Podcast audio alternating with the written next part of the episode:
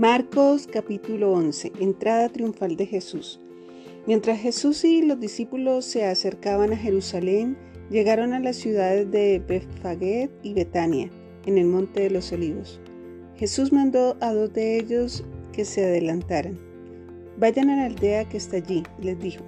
En cuanto entren, verán un burrito atado que nadie ha montado jamás. Desátenlo y tráiganlo aquí. Si alguien les pregunta qué están haciendo, simplemente digan, el Señor lo necesita y Él lo devolverá pronto. Los dos discípulos salieron y encontraron el burrito en la calle atado frente a la puerta principal. Mientras lo desataban, algunos que estaban allí les preguntaron, ¿qué están haciendo? ¿Por qué desatan ese burrito? Ellos contestaron lo que Jesús había dicho y se les dio permiso para llevarlo. Así que llevaron el burrito a Jesús y pusieron sus prendas encima y él se sentó allí.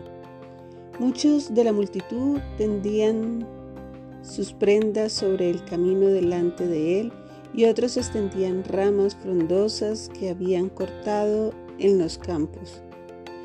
Jesús estaba en el centro de la procesión y la gente que lo rodeaba gritaba. Alaben a Dios, bendiciones al que viene en el nombre del Señor, bendiciones al reino que viene, el reino de nuestro antepasado David. Alaben a Dios en el cielo más alto. Así Jesús llegó a Jerusalén y entró en el templo. Después de mirar todo detenidamente a su alrededor, salió porque ya era tarde.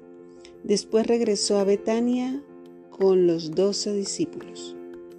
Jesús maldice la higuera.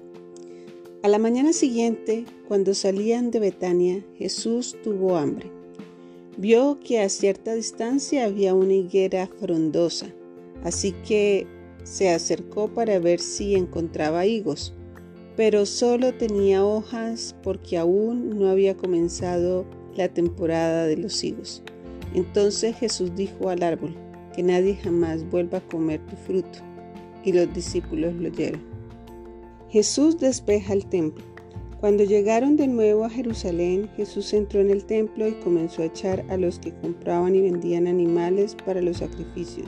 Volcó todas las mesas de los cambistas y las sillas de los que vendían palomas, y les prohibió a todos que usaran el templo como un mercado. Les dijo, las escrituras declaran, mi templo será llamado casa de oración para todas las naciones, pero ustedes lo han convertido en una cueva de ladrones. Cuando los principales sacerdotes y los maestros de la ley religiosa oyeron lo que Jesús había hecho, comenzaron a planificar cómo matarlo, pero tenían miedo de Jesús porque la gente estaba asombrada de su enseñanza.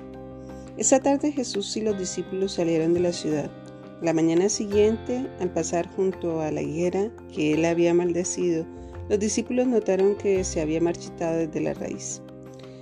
Pedro recordó lo que Jesús había dicho al árbol el día anterior y exclamó, Mira, rabí, la higuera que maldijiste se marchitó y murió.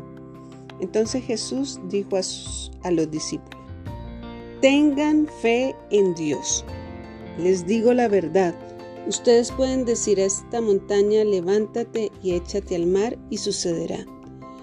Pero deben creer de verdad que ocurrirá y no tener ninguna duda en el corazón.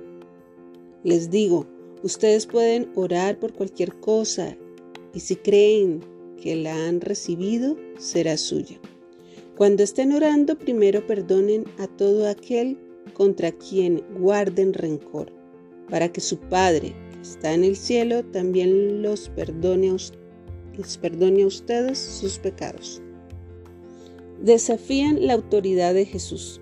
Nuevamente entraron en Jerusalén. Mientras Jesús caminaba por la zona del templo, los principales sacerdotes, los maestros de la ley religiosa y los ancianos se le acercaron. ¿Con qué autoridad haces todas estas cosas? le reclamaron. ¿Quién te dio el derecho de hacerlas? Les diré con qué autoridad hago estas cosas si me contestan una pregunta, respondió Jesús. ¿La autoridad de Juan para bautizar provenía del cielo o era mente humana? Contéstenme. Ellos discutieron el asunto unos con otros. Si decimos que provenía del cielo, preguntará por qué nosotros no le creímos a Juan.